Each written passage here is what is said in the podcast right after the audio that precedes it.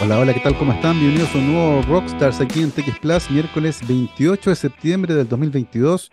Son las 12 con 5 minutos y estamos comenzando una nueva conversación alrededor de la ciencia, terminando ya el mes de septiembre y comenzando la última parte del año que es tremendamente desafiante. Además, hoy, 28 de septiembre, se celebra y se conmemora a quienes se dedican a la divulgación científica. Hoy es el día del divulgador y la divulgadora de las ciencias. Así que desde acá, desde la radio, le enviamos un gran saludo a todos quienes se dedican a esta noble labor y que nos permiten conectar al mundo de la investigación científica con la comunidad, democratizando el acceso al conocimiento en un área en la que nuestra radio, TX tiene por supuesto un rol tremendamente relevante. Y de la mano con eso, les presento ya a quien nos va a acompañar en nuestra conversación de hoy. Es la doctora Juana Correa Galás, médico veterinario de la Universidad de Chile y doctora en ciencias silvoagropecuarias y veterinarias de la misma universidad. Actualmente la doctora Correa es docente e investigadora de la Escuela de Medicina Veterinaria perteneciente a la Facultad de Ciencias de la Naturaleza de la Universidad San Sebastián en su sede en Concepción. Juana, bienvenido a Rockstars, ¿cómo estás? Hola, eh, buenas tardes Gabriel. Eh, estoy muy bien, muchas gracias. ¿Y tú? Todo bien por acá también, Juana. Hoy te queremos agradecer en primer lugar que hayas tomado un tiempo en tu agenda para conversar con nosotros. Es tremendamente importante poder conectarnos con las investigadoras e investigadores eh, que están trabajando actualmente en nuestro país.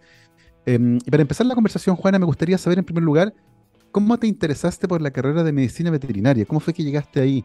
Eh, ¿Qué intereses tal vez del colegio o en tu entorno cercano influyeron para esa decisión? Bueno, eh, la verdad es que siempre he tenido un vínculo muy estrecho con, no solo con los animales, sino también con la naturaleza. Eh, quizá mi historia es muy repetida con muchos de los colegas que también trabajan en esta área. Infancias en que los veranos íbamos al campo a, caminar, a conocer animales. Pero la verdad que llegar a medicina veterinaria fue una decisión difícil porque yo estaba entre varias carreras cuando salí del colegio. Sí, entonces eh, tenía ganas de estudiar medicina humana, también me interesaba la antropología, la física y, la, biología y la veterinaria. Finalmente vi que en la veterinaria se podían eh, incorporar varios elementos que me interesaban mucho más y por eso tomé la determinación de, ingresar a esa carrera. E, e, es bien interesante porque, como dice Juana, hemos conversado con varias eh, y varios médicos veterinarios eh, y evidentemente el, el, amor y el interés por los animales marca parte importante de eh, de las intenciones que mueven la entrada a la carrera. Pero una vez que entran, se abre un mundo que es nuevo. Porque claro, eh, la medicina veterinaria enfocada en la salud animal es solo uno de los aspectos que están vinculados con la medicina veterinaria, que es súper amplio. Eh, ¿Te pasó aquello, Juan, a entrar a la carrera y encontrarte con un mundo que tal vez no esperabas y con áreas distintas a las que originalmente te llevaron ahí que finalmente terminan seduciendo el camino? Por supuesto, yo tenía esa imagen al inicio de la carrera de la parte médica, de curar animales estudiar a los animales, sí. Eh, pero como también me interesaba en otras áreas del conocimiento, yo también sabía que también habían veterinarios trabajando, por ejemplo, en conservación de fauna silvestre, trabajando en, en estudios de enfermedades. Eh, sin embargo, era una visión bastante eh, amplia del tema. Una vez que entré a la universidad, los primeros años yo seguía con la idea de ser médico, de dedicarme a la clínica. Y yo creo que en algún momento, como en la mitad de la carrera, empecé a conocer a, investigadores de otras áreas que iban eventualmente a hacer cursos a, la, a, la, facultad en la cual yo estaba. Y ahí me di cuenta que uno podía colaborar con ellos, porque ellos colaboraban ya activamente con muchos médicos veterinarios y otros profesionales. Y ahí fue que empecé, dije, sí, esto puede ser un área interesante, la investigación sí puede ser interesante y claro, empecé a hacer unidades de investigación, a participar en voluntariados que trabajaban con, con cosas que llevan más allá de la medicina. Y, y, claro, cuando tuve que hacer mi trabajo de titulación, que es algo que nosotros hacemos al final de la carrera, eh, estuve un año buscando un tema que me interesara, hasta que lo encontré. Y es bien divertido porque, claro, uno entra a una carrera con una idea, y aparece un universo de cosas que, son fascinantes. Y en el caso tuyo ocurrió aquello. Tú dijiste, bueno, la clínica era el, el objetivo principal, tal vez que motivaba la entrada a la carrera. Pero de repente comienzan a aparecer estas cosas distintas que yo que tú y que todos los que entraron a una carrera no habíamos percibido originalmente. Y se convierten en caminos que pueden ser muchísimo, muchísimo más atractivos, que son desafiantes, que nos conectan con cosas que tal vez no pensamos hacer, como investigación científica.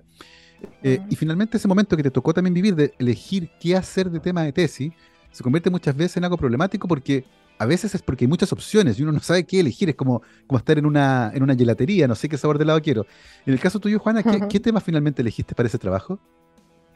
Yo estaba, eh, e, e, elegí estudiar el comportamiento de unos insectos, insectos hematófagos que son vectores de una enfermedad zoonótica que se llama la enfermedad de Chagas. Yo en realidad tenía, e, era flexible en cuanto al tema de tesis, pero sabía que tenía que involucrar animales silvestres y enfermedades. Entonces, eh, busqué por muchos lugares, en muchas facultades distintas de la universidad, hasta que encontré un laboratorio eh, que tenía financiamiento para acoger a alumnos memoristas y, me ofrecieron varios temas y escogí ese, que era un poco extraño para mí porque era trabajar con, con, artrópodos y yo estaba más acostumbrada a trabajar con vertebrados, pero entendía el rol relevante que er, era estudiar el comportamiento de estos animales. Eh, mencionaste varias cosas muy, muy interesantes eh, y un concepto en particular que va a estar presente en nuestra conversación eh, de hoy. mencionaste las enfermedades zoonóticas y, y, es un tema, y es un término que hemos visto de manera recurrente en los últimos dos años. Nos hemos referido mucho a la zoonosis. y para muchas personas las zoonosis aparecieron en su vida por la pandemia, porque entendemos el origen del virus, ¿cierto? El origen primario en poblaciones de murciélagos, como ocurrió, por ejemplo, en el 2002 con el, con el SARS. Em, pero para, que, para que todo el mundo entienda que estamos hablando, eh, Juana, ¿cómo definiríamos una zoonosis? Una zoonosis es una enfermedad que se transmite a los humanos desde los animales. Hay definiciones bien acotadas que hablan de que estos animales son vertebrados, pero en general cuando nosotros hablamos de zoonosis nos referimos a cualquier agente que causa enfermedad que se transmite desde animales no humanos hacia nosotros como animales humanos. Mm. Y viceversa también puede ocurrir. Nosotros también podemos eh, llevar estos agentes infecciosos a, animales no humanos. Oye, y cuando te referías a estudiar el comportamiento de insectos, es algo que, que suena bien complejo pensando en el modelo de estudio. Eh, te referías a las vinchucas, ¿no? A Triatoma infestans, que es uno de los vectores del parásito, ¿no? Cuéntanos un poco qué implicaba esa, esa decisión de estudiar el comportamiento de las vinchucas. ¿Implicaba trabajo en el campo? ¿Implicaba recolectar animales, llevarlos al laboratorio, eh, estudiarlos ahí? ¿Qué tipo, qué tipo de factores em, estudiaron ustedes que afectaban al comportamiento? O sea, de hecho trabajábamos no con Triatoma infestans, trabajábamos con otra, otra vinchuca que es endémica de Chile, que solamente está presente en nuestro país y que sabíamos que estaba infectada también por este protozoo que causa la enfermedad de Chagas de las personas. Mm. Y claro, parte del trabajo implicó colectar, porque no teníamos una colonia muy numerosa en el laboratorio, entonces teníamos que ir al campo a capturar pinchucas. Tuve que aprender cómo capturar pinchucas, cómo protegerme para que no me, no, me, no se alimentaran de mí, digamos. Luego criarlas en el laboratorio, cómo alimentarlas. Pero el estudio en sí lo que queríamos saber es si habían diferencias en ciertos aspectos del comportamiento de estas finchucas dependiendo si estaban o no estaban infectadas con este parásito y de acuerdo a si estaban cerca de un tipo de ratón que es nativo o de un conejo, que es una especie exótica. Mm. Mencionaste algo que es un tema que a mí en lo personal me fascina mucho, eh, que es la interacción entre parásitos y sus hospederos. Eh, hay algunos casos eh, fascinantes como Ophiocordyceps unilateralis, que es un hongo que infecta hormigas en el Amazonas y cambia el comportamiento de las hormigas, lo que facilita la dispersión del parásito. Y es tremendamente interesante, y hay muchos casos descritos de aquello. en el caso de, mm, de, los vectores de la enfermedad de Chaga, ¿está descrito también aquello que haya cambios en el comportamiento del insecto que maximizan la distribución del parásito? De hecho, sí. Y para este mismo vector que te digo yo, que es este vector endémico, hay una investigadora en la Facultad de Ciencias de la Universidad de Chile que hizo su tesis doctoral evaluando algunos aspectos del comportamiento y ella vio que las vinchucas que estaban infectadas eh, de alguna forma eran más voraces. Por ejemplo, picaban más veces al, vertebrado. Eh, también tenían un, tema con el tiempo de desarrollo. Eh, básicamente buscaban estas modificaciones conductuales de alguna forma, como tú dices, optimizar la transmisión del, del parásito, sí. Algo que, Richard Dawkins llamó el fenotipo extendido. En el fondo, los, genes del parásito usan el cuerpo del hospedero para maximizar su propia subsistencia, lo que nos habla de un mundo que es realmente fascinante. Eh, y, entiendo que comprender estos mecanismos podrían, por ejemplo, facilitar nuestros intentos por controlar la transmisión de esta enfermedad, ¿cierto? Porque finalmente estos eh, hospederos que viven en nuestro país pueden facilitar el paso del parásito a los seres humanos, causando una enfermedad que entiendo hasta el día de hoy no tiene cura y que causa particularmente en los países de nuestra región eh, graves daños a la salud de las personas.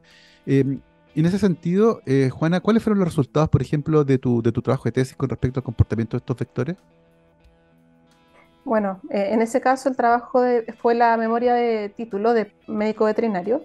Ahí yo lo que encontré que a las finchucas eh, se acercaban de forma más rápida y demoraban menos tiempo en llegar a animales que eran más grandes, eh, a hospederos más grandes como el conejo, ¿ya?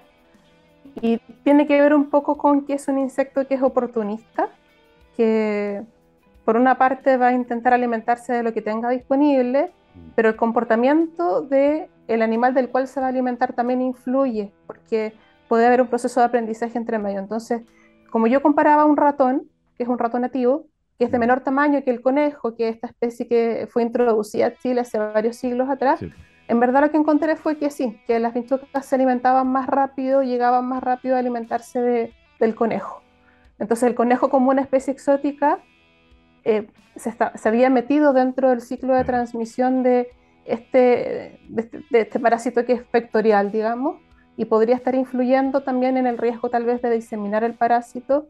Y como el conejo mucha gente lo consume, lo caza o lo cría, ahí estábamos generando un escenario en cual, eh, digamos, podrían atraerse las pintucas a las casas. Oye, eso es tremendamente fascinante porque, porque finalmente eh, es una investigación que sugiere que em, el, parásito que causa la enfermedad de Chagas puede tener hospederos distintos, que estén más cerca también de los seres humanos, eh, y finalmente con eso terminar afectando a las personas. lo que también se vincula desde el punto de vista de la salud pública con un concepto que yo personalmente encuentro fascinante y que considero que todavía no se habla lo suficiente, eh, y que es un concepto que justamente viene del mundo de la medicina veterinaria, que es One Health. Eh, esta idea de, que la forma más eficiente de cuidar la salud humana es que en paralelo nos preocupemos de la salud de la fauna silvestre y también del planeta. Eh, en ese sentido, Juana, ¿cómo se vinculan estos resultados con nuestros esfuerzos por controlar la enfermedad de Chagas en Chile? ¿Actualmente sigue siendo un problema serio de salud pública? Bueno, eh, se supone que la enfermedad de Chagas está controlada en Chile debido a que el vector más relevante, que era Triatoma infestans, el que tú mencionaste al inicio, fue controlado dentro de las casas. Por muchos años hubieron campañas del Ministerio de Salud que fumigaba las casas donde se encontraban este vector y en algún momento se declaró Chile oficialmente libre de la transmisión vectorial por el vector que era más importante. ¿Qué es lo que pasa ahora? Ahora ha empezado a surgir la preocupación de que los vectores silvestres, que son los que yo he estudiado, que son aquellos que no viven dentro de las casas, bueno, ya sabíamos que estaban infectados, pero también ahora sabemos, tenemos mucha más información de que se alimentan tanto de animales silvestres como de animales domésticos, y que pueden acercarse bastante a las casas. Entonces, eh, actualmente, eh, de hecho, el Ministerio de Salud eh, con sus oficinas que se encargan del, control y prevención de la zoonosis, también están considerando los vectores silvestres como parte importante de los programas de vigilancia. Mm. Antes solo consideraban al vector doméstico, ahora también a los silvestres. Algo que es tremendamente interesante. Y relacionado con eso, Juana, el lunes conversamos con Marcelo Mena, que fue ministro de Medio Ambiente del gobierno de Michelle Bachelet, y hablamos de la crisis climática, con varios aspectos vinculados con, con los efectos de la crisis climática. Y uno de esos efectos tiene que ver con cómo los cambios en la temperatura o en los ciclos de, lluvia pueden cambiar el, sitio donde viven ciertos eh, insectos, por ejemplo. Y en este caso, estos em, hospederos silvestres. Eh, eso, eso tenemos claro, por ejemplo, o estamos estudiando cómo los cambios en la temperatura o los regímenes de lluvia podrían cambiar la distribución de algunos insectos que pueden ser vectores de este tipo de enfermedades.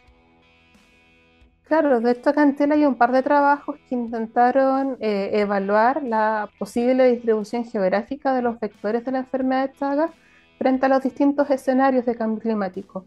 Y en algunos modelos, claro, se ampliaba la distribución del vector potencial, llegaba más al sur, de hecho.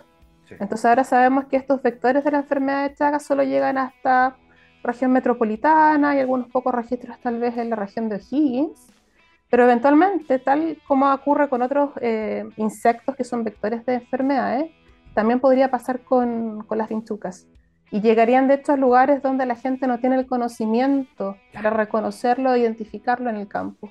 Tal cual, porque cuando viven en un lugar en particular, la tradición, ¿cierto?, ayuda a reconocerlos desde pequeño y uno sabe lo que es, pero si se desplazan geográficamente en poco tiempo, van a aparecer en un lugar donde las personas no los conocen y no van a saber que tienen que estar alertas o los peligros que involucra. Y eso es algo tremenda, tremendamente relevante.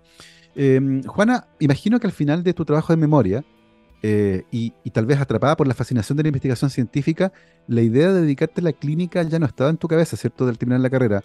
¿Fue así? ¿Y, cómo finalmente decidiste hacer un doctorado?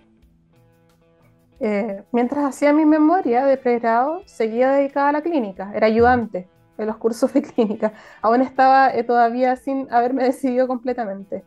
Pero luego de haber terminado la memoria y darme cuenta que quizá tenía algunas habilidades para el tema, y quizás mis habilidades para la clínica no eran tan buenas como yo pensaba.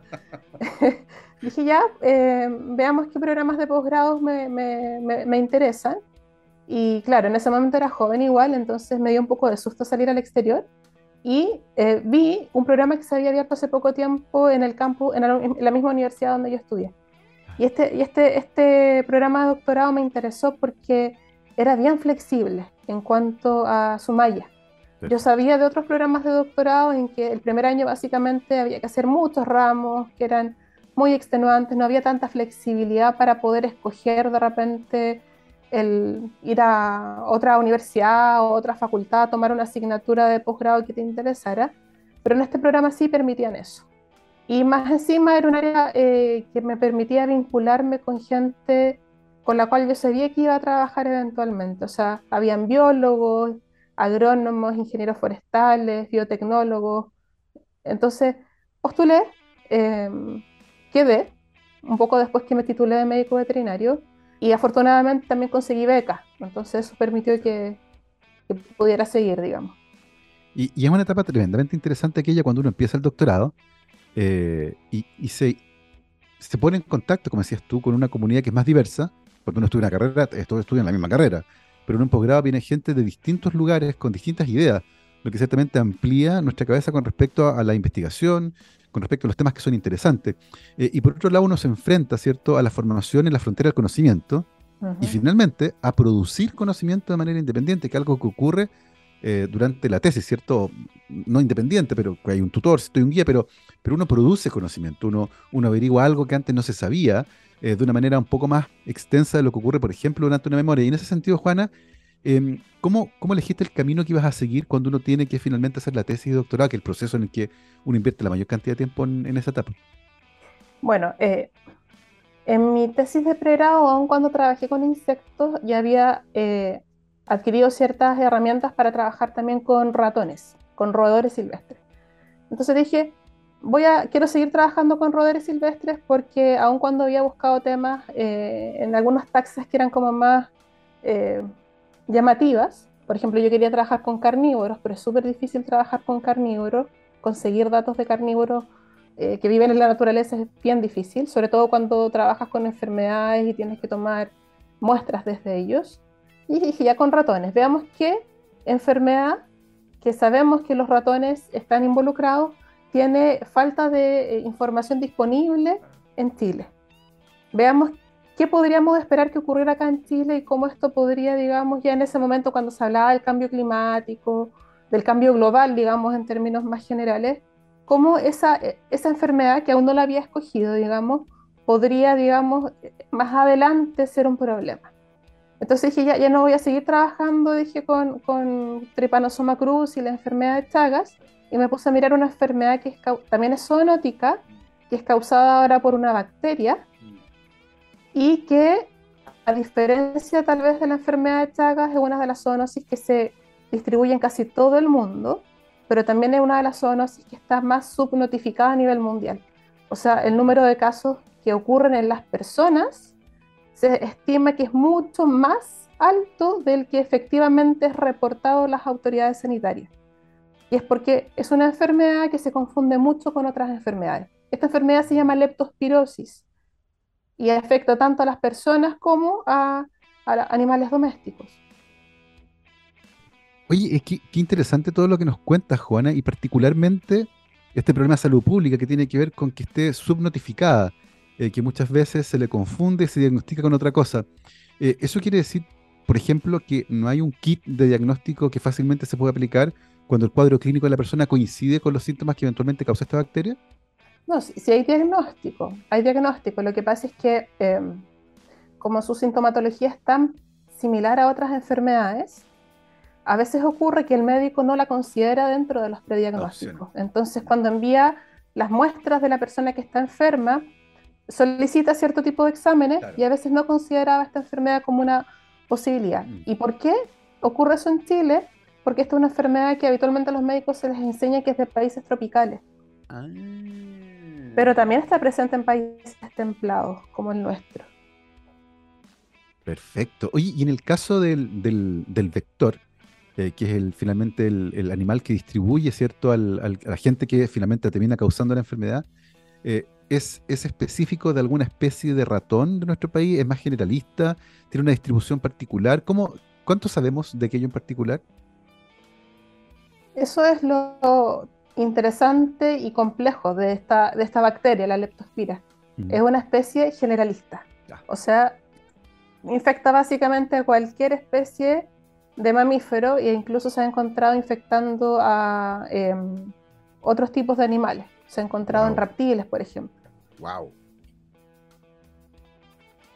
Y lo otro es que un mismo tiempo se ha logrado describir de forma más específica. Cuando yo estudié en la universidad hace mucho tiempo atrás nos hablaban de que habían dos especies. Una especie de esta bacteria era patógena, causaba enfermedad, y la otra especie vivía en el ambiente y no causaba enfermedad. Ahora sabemos que hay más de 30 o 40 especies patógenas distintas que infectan a distintos tipos de animales. Em, y el tema es que siendo tan diverso este género bacteriano, habiendo tantas especies, recién se está empezando a tratar de entender si existen asociaciones entre una especie de bacteria con alguna especie, por ejemplo, de mamífero. O también saber si hay algunas especies de bacterias que son más patógenas que otras. Mm o si algunas sobreviven mejor en el ambiente que otras. ¿Se fija? Hay, mucha información que aún falta por obtener de esta, de esta bacteria en particular. Y, en el momento en que tú comenzaste tu tesis, Juana, ¿cuál era la pregunta que, gobernaba el camino que ibas a seguir en ese momento? Tenía que ver con el cambio en el uso del suelo, eh, que es un fenómeno que no solo se afecta a las eh, emergencias de enfermedades, sino también a la pérdida de la biodiversidad. Mm. ¿ya? Sabíamos por lo que decía la literatura que esta bacteria infectaba a ratones de distinto tipo, incluyendo los ratones que son exóticos en nuestro país. La rata, el guarén, el ratón, que yo creo que la mayoría de nosotros conocemos, ¿ya? Sabíamos que había algunas especies nativas que estaban infectadas, pero también sabemos que esta bacteria no solo vive dentro de los animales, sino que también vive en el ambiente. Entonces, por eso los trabajadores agrícolas de repente son una población de riesgo, porque imagínate, de repente están regando los cultivos en la zona central, que ocupa mucho riego, y están con los pies en el barro, ¿cierto? No, ocupan un equipo de protección personal, ellos ocupan la ropa habitual de trabajo, y la bacteria puede penetrar por muy pequeñas aberraciones de la piel. La idea que gobernaba mi tesis doctoral es que, considerando que la actividad agrícola cambia el ambiente porque estás agregando más agua, estás agregando fertilizantes, plaguicidas, cambia la estructura del paisaje. Eso podría traducirse en que en el ambiente la leptospira, esta bacteria, podía vivir más tiempo y por lo tanto podía infectar a mayor número de ratones. Y eso lo comparé con un control que vendría siendo ratones que vivían en ambientes no intervenidos, en ambientes silvestres. La idea era que iba a encontrar una diferencia en la frecuencia de infección, que iban a haber más ratones infectados en ambientes agrícolas y menos ratones infectados en ambientes silvestres. Y finalmente, Juana, ¿cómo, cómo te fue con tu hipótesis? Eh, efectivamente pasó eso. Habían, eh, los niveles de infección eran tan altos, ya, estamos iguales lo hice en Santiago, esa, esa memoria, esa tesis. Tú sabes, Santiago es un lugar que cada vez recibe menos precipitación, estamos casi a nivel de un ambiente árido, pero los ratones que habían en ambientes agrícolas estaban tres veces más infectados que los ratones silvestres de la misma región, los ratones que estaban en ambientes silvestres. Y más aún, eso surgió eh, como la primera conclusión de la tesis, pero además empecé a ver otras cosas, porque uno siempre saca preguntas de los trabajos de investigación, preguntas que te permiten generar otras preguntas, ¿ya? Ahí, nuevamente, estas especies exóticas, estos ratones exóticos, también eran los más infectados. Y también vimos que los ratones silvestres, los, los ratones silvestres, digamos, los nativos que estaban cerca de ratones exóticos, también tenían mayor probabilidad de estar infectados. Entonces, eh, surgieron más preguntas después de eso. Es tremendamente interesante porque además nos revela la complejidad de los sistemas biológicos eh, y cómo una actividad, como la actividad agrícola, por ejemplo, que la necesitamos, puede terminar teniendo un impacto en la distribución de un patógeno a través de un vector. Es tremendamente interesante y nos muestra la, enorme complejidad de esta área. Son las 12.31, vamos a aprovechar de hacer una pausa musical, pero a la vuelta vamos a seguir conversando con nuestra invitada, la doctora Juana Correa Galás, que es médico veterinario de la Universidad de Chile y doctora en ciencias silvoagropecuarias y veterinarias también de la Universidad de Chile, actualmente docente e investigadora de la Escuela de Medicina Veterinaria perteneciente a la Facultad de Ciencias de la Naturaleza de la Universidad San Sebastián en Concepción. Mi querido Gabriel, vamos a escuchar a Status Quo. Esto se llama Rocking All Over the World. Vamos y volvemos. 12 con 35, estamos de vuelta aquí en Rockstars de TX Plus. Recuerden que nos pueden seguir en todas las redes sociales donde nos encuentran como arroba TX Plus, T-X-S-P-L-U-S. Y hoy estamos teniendo una muy entretenida conversación con nuestra invitada, la doctora Juana Correa Galás, médico veterinario, doctora en ciencias ah, silvoagropecuarias y veterinarias de la Universidad de Chile, actualmente investigadora y docente de la Escuela de Medicina Veterinaria de la Facultad de Ciencias de la Naturaleza de la Universidad San Sebastián en Concepción. Eh, Juana, al finalizar el primer bloque nos estabas contando acerca de esta, mm, de esta enfermedad transmitida por una bacteria, por la bacteria Leptospira, que es la leptospirosis. Em, actualmente, ¿qué sabemos de esta enfermedad en nuestro país y cuáles son las preguntas que a ti te interesan poder contestar al respecto? Estás con el micrófono eso. Ahí sí. Esta enfermedad está presente en Chile. Se describe en casos en personas y en animales en todo el país. ¿Ya? Afecta no solo a las personas, como te comenté, también afecta a perros, a gatos, a ganado. De hecho, algunas de las vacunas que se le coloca a los perros para protegerlos contra la leptospira, así como se los dejo como un dato, ¿ya? Para que vacunen a sus perros también. Lo que sabemos es que la enfermedad no es muy prevalente en Chile, en la población humana. O sea, no se describen muchos casos de enfermos en nuestro país. Pero como te comenté al inicio, como está subnotificada, pudiera pasar que mucha gente que cursa una enfermedad febril, que parece una gripe tal vez, o un resfrío fuerte, estuvieran infectadas con leptospira y esas personas nunca llegan a ser diagnosticadas. Otro tema que es importante es que el diagnóstico eh, oficial acá en Chile se hace en el Instituto de Salud Pública. En el Instituto de Salud Pública hay un laboratorio que es el laboratorio de enfermedades emergentes y zoonosis, donde llegan muestras de personas para evaluar si, por ejemplo, tienen eh, leptospira o tienen otro tipo de enfermedades. Lo que pasa, y eso fue un tema que me permitió postular a un fondo que me conseguí eh, en el último tiempo, es que no se conoce la diversidad de la bacteria acá en Chile. No sabemos o sabíamos muy poco respecto a cuáles son las especies que están presentes en nuestro país, tanto en animales, en personas y en el ambiente, que son como los tres elementos clave. ¿Y eso por qué es importante? Porque en algunos diagnósticos de la leptospirosis se, requiere mantener eh, colonias de la bacteria vivas en cultivos, digamos, ¿ya? Se requiere tener cultivos vivos de la bacteria que luego se utilizan para mezclarlos con el suero de los pacientes y ver si hay aglutinación debido a que hay anticuerpos en ese suero. Si uno no sabe cuáles son las especies que están circulando en nuestro país, podría pasar que personas que están infectadas con una variante que no está presente en el laboratorio resultaran negativas, siendo que están positivas.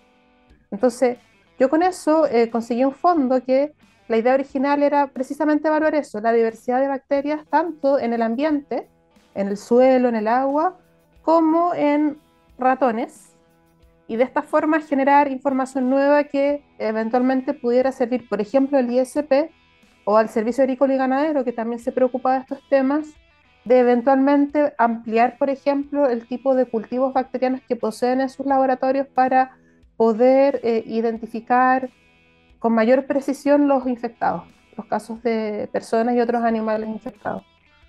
Que eh, parece súper importante. Otra cosa no se sabe el efecto del ambiente, perdón. Eso, el segundo punto, el ambiente. Cómo el ambiente influye en la dinámica de transmisión.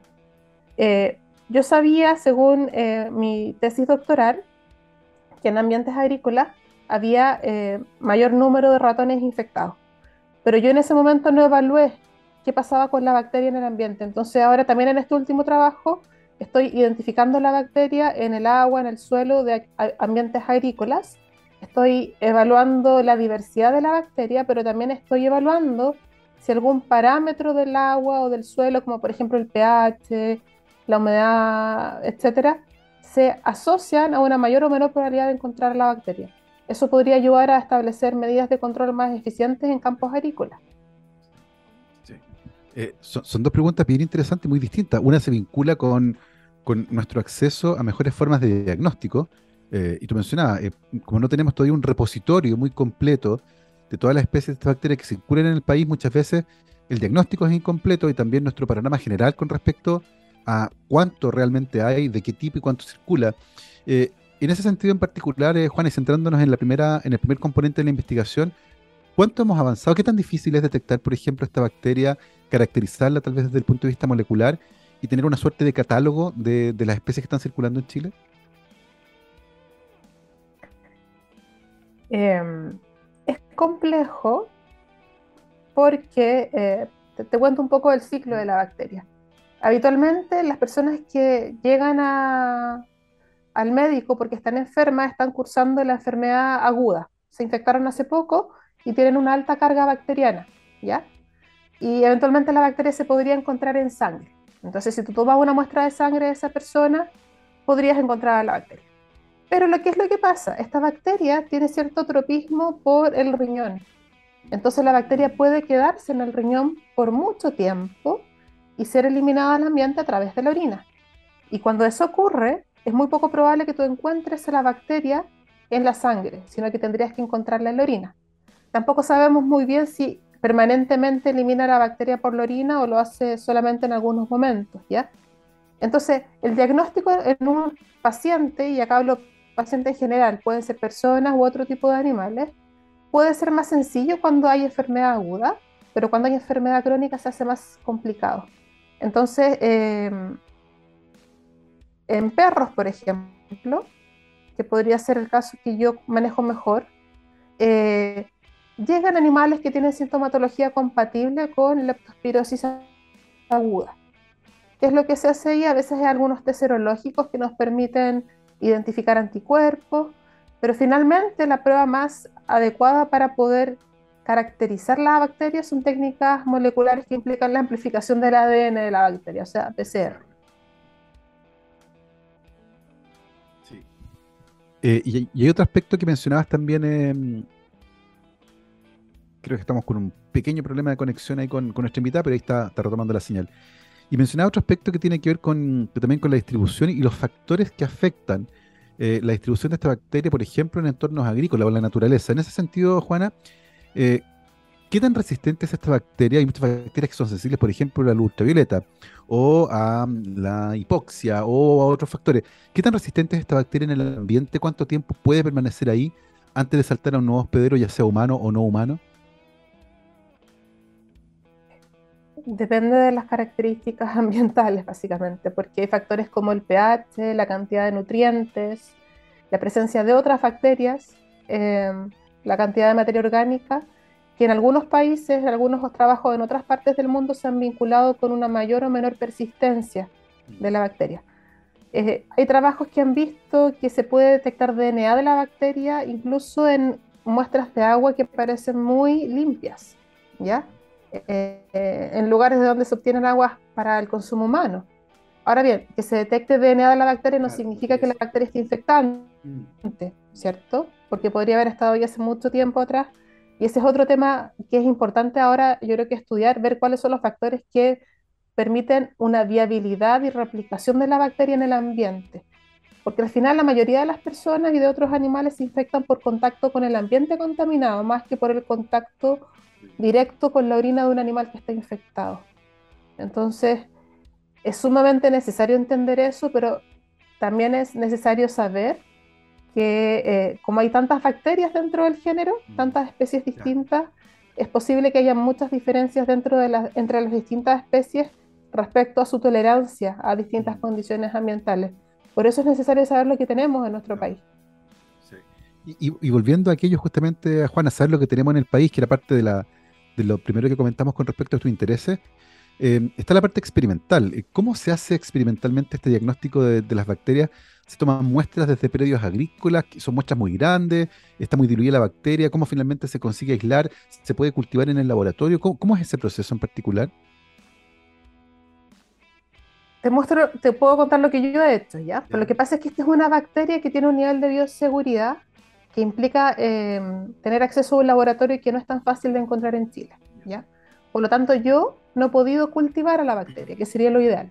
En otros países donde hay mayor número de casos de personas enfermas, tienen laboratorios en los cuales se cultiva la bacteria y luego se caracteriza el cultivo.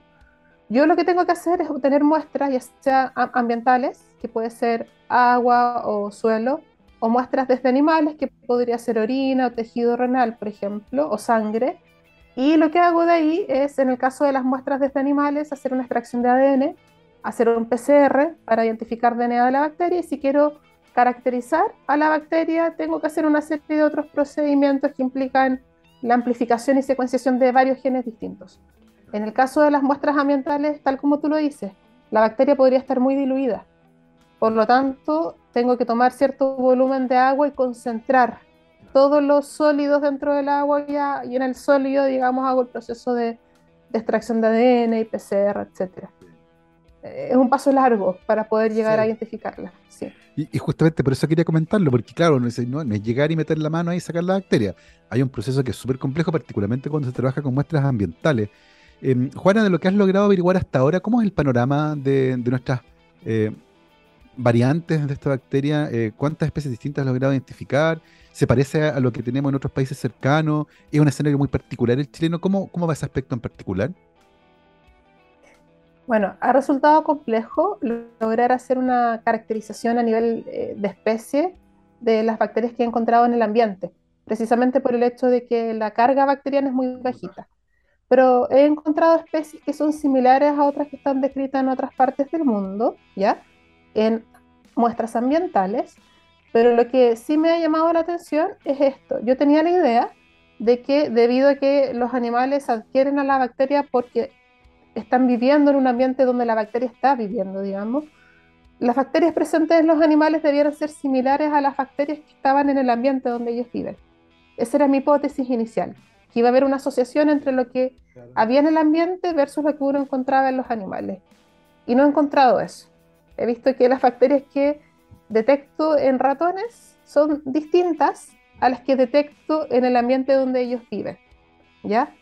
Pero y acá hay otro pero, yo me estoy enfocando en ratones y como tú dices, los ciclos son complejos, hay más animales involucrados. Por ahí andan circulando perros, gatos, vacas y un montón de otros animales que también participan del ciclo y que podrían también estar siendo infectados con estas especies que yo estoy encontrando en el ambiente. Entonces, ¿qué es lo que yo veo? Ahora las metodologías que se utilizan para eh, caracterizar la bacteria son un poco más eh, fáciles de utilizar, hay mayor disponibilidad de recursos y de equipos para hacerlo. Ahora ya no es tan complicado como era hace 15 o 20 años atrás mandar a secuenciar decenas de muestras distintas, ahora podemos hacerlo, ¿sí? Eh, bueno, hubo un retroceso igual en los últimos dos años porque los reactivos empezaron a hacerse cada vez más caros, entonces no podíamos analizar. Pero yo veo que cada vez vamos a ir aumentando el nivel de conocimiento, cada vez han surgido más trabajos que han evaluado esta bacteria y otras, digamos, en animales silvestres, porque yo imagino que tú lo sabes, pero las enfermedades emergentes que han surgido en los últimos tiempos tienen su origen en animales silvestres. Por lo tanto, es importante hacer un diagnóstico de qué es lo que está presente en la fauna mm. silvestre, en un lugar en particular. Tal cual, lo que es una, gran lección eh, de la pandemia.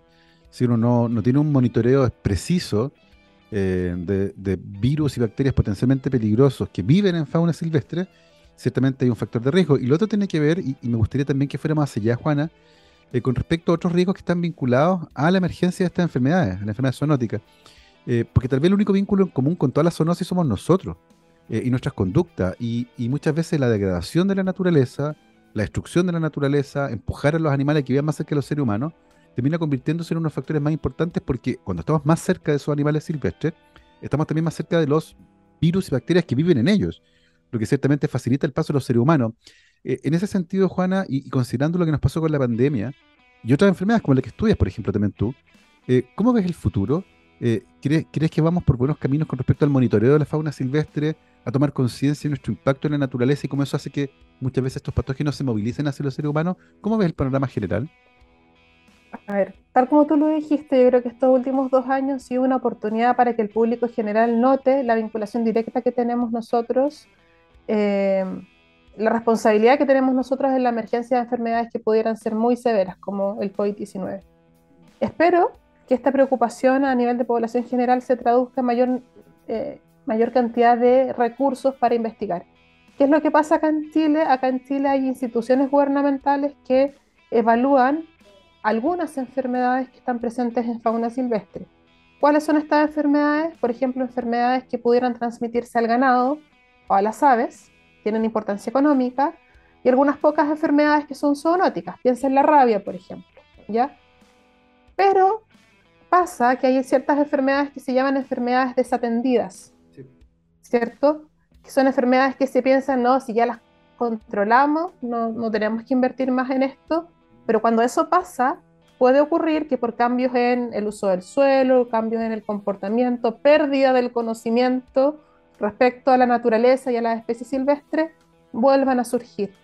Los mismos microorganismos sufren sus mismos propios procesos de adaptación o evolución, ¿cierto? que podrían llevar a que algunos emergieran y pudieran ser transmitidos a las personas. Yo creo que ahora la gente está mucho más preocupada y sabe que tener contacto tal vez con un animal silvestre o en un ambiente donde habitan animales silvestres podría ser de riesgo. Antes lo sabían por el tema del antivirus, ¿cierto? Sabían que el ratón de cola largo podía transmitir este virus, que es súper severo, pero ahora saben también que hay otras enfermedades que también podrían estar presentes en animales silvestres. Entonces, yo creo y espero que este, esta preocupación adquirida en estos últimos meses mm. se mantenga a lo largo del tiempo y nosotros tenemos que hacer la pega, digamos, de seguir difundiéndola. Yo te puedo decir, yo siempre cuando voy al campo hablo con la gente que trabaja en el campo y les preguntaba respecto a si conocían a los ratones, si sabían si habían enfermedades que ellos podían transmitirlas y ratón de cola largo. El Ministerio de Salud hizo muy buena pega en eso, pero no tenía ni idea de la leptospira. Falta, falta ahí mucho desde el punto de vista de cómo comunicamos este tipo de, de, riesgos, ¿cierto?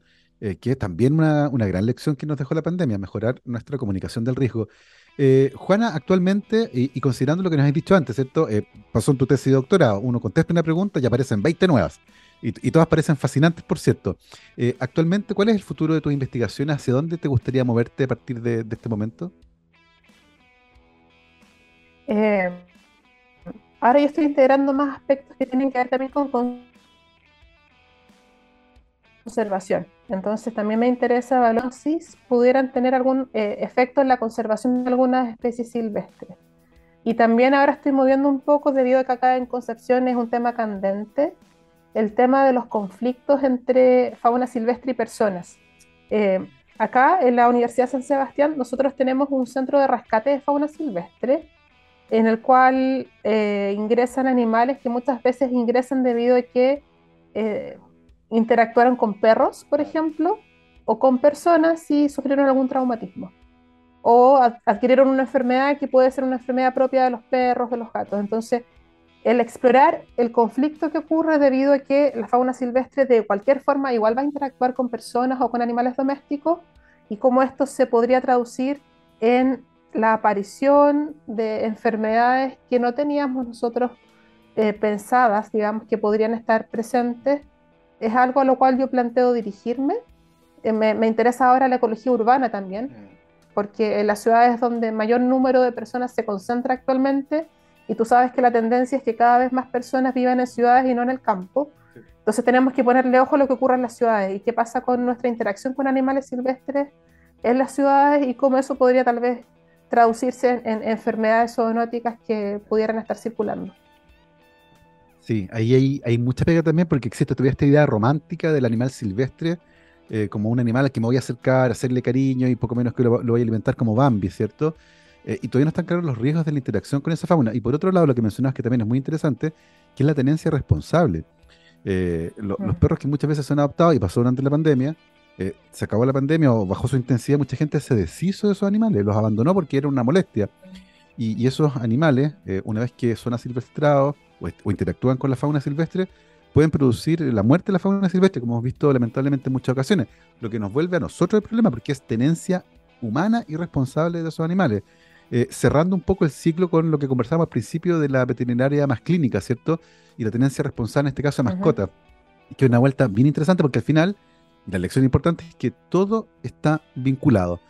Eh, tremendamente interesante tu trabajo, Juana. Te queremos agradecer eh, que hayas venido a conversar con nosotros. Son las 12.55 y estamos llegando al final de esta entrevista. Cuando son entretenidas las conversaciones, pasa el tiempo volando y así nomás se nos fue una hora de conversación. Em, Juana, muchísimas gracias por haberte conectado con nosotros hoy. Muchas gracias a ustedes por la oportunidad de poder contarles un poco de lo que estamos haciendo acá y, bueno, fue muy entretenido también conversar contigo. Ojalá que sigan llegando más invitados que hablen de estos temas, porque es necesario que la gente los conozca. Exactamente, por eso es parte de nuestros objetivos, visibilizar y democratizar el acceso al conocimiento. Les recuerdo que hoy conversamos con la doctora Juana Correa Galás, médico veterinario de la Chile, doctora en ciencias silvoagropecuarias y veterinarias de la misma universidad, actualmente docente e investigadora de la Escuela de Medicina Veterinaria perteneciente a la Facultad de Ciencias de la Naturaleza de la Universidad San Sebastián, su sede en Concepción. Nosotros nos vamos con efeméride 28 de septiembre de 1987. Yo estaba en séptimo básico y se publicó el single Welcome to the Jungle, el segundo del tremendo disco Appetite for Destruction de los Guns N' Roses que están vivos todavía de milagro. Quizás cuántas cosas han metido adentro y vienen a Chile pronto, así que conmemorando este aniversario musical, Vamos a escuchar, por supuesto, a los Guns con Welcome to the Jungle. Que estén muy bien, cuídense. Chao, chao.